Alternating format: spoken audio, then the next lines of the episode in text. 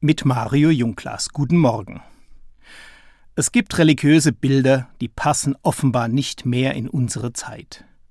Dazu gehört das Bild von der Kirche aus Hirten und Schafen. Ich sehe das richtig vor mir. Die Herde folgt dicht gedrängt, ohne eigene Absicht und in heiliger Einfalt dem Hirten. Der weiß, was für die Tiere gut ist, er führt sie auf saftige Wiesen, und mehr brauchen sie auch nicht. Ab und zu trägt der Hirte dann noch ein schwaches Lamm auf der Schulter. Wenn dieses Bild dann allzu glatt auf die Kirche übertragen wird, wenn Priester und Bischöfe die Hirten sind, während das Kirchenvolk als führungsbedürftige Schafherde übrig bleibt, dann fühle ich mich dabei sehr unwohl. Vielleicht beruht mein Unbehagen darauf, dass dieses Bild mit den Hirten in der Bibel überhaupt nichts zu tun hat.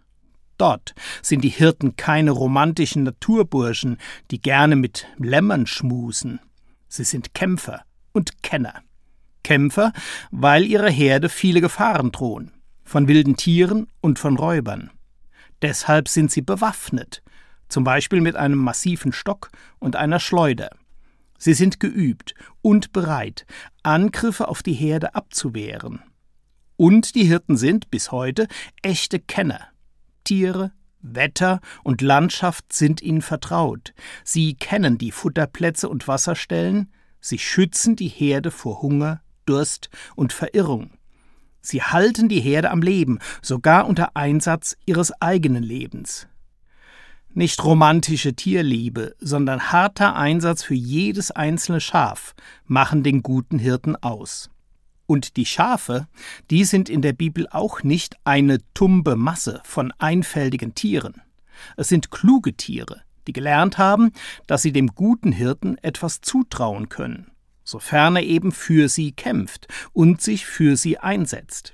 Als kraftvolle, kämpferische und kenntnisreiche Menschen stellt die Bibel die Hirten vor. So wünsche ich mir auch die kirchlichen Führungskräfte, wenn sie denn schon Hirten sein wollen. Zuallererst aber sehe ich mit der Bibel Gott als den guten Hirten, zu dem ich im Psalm beten kann Der Herr ist mein Hirte, nichts wird mir fehlen.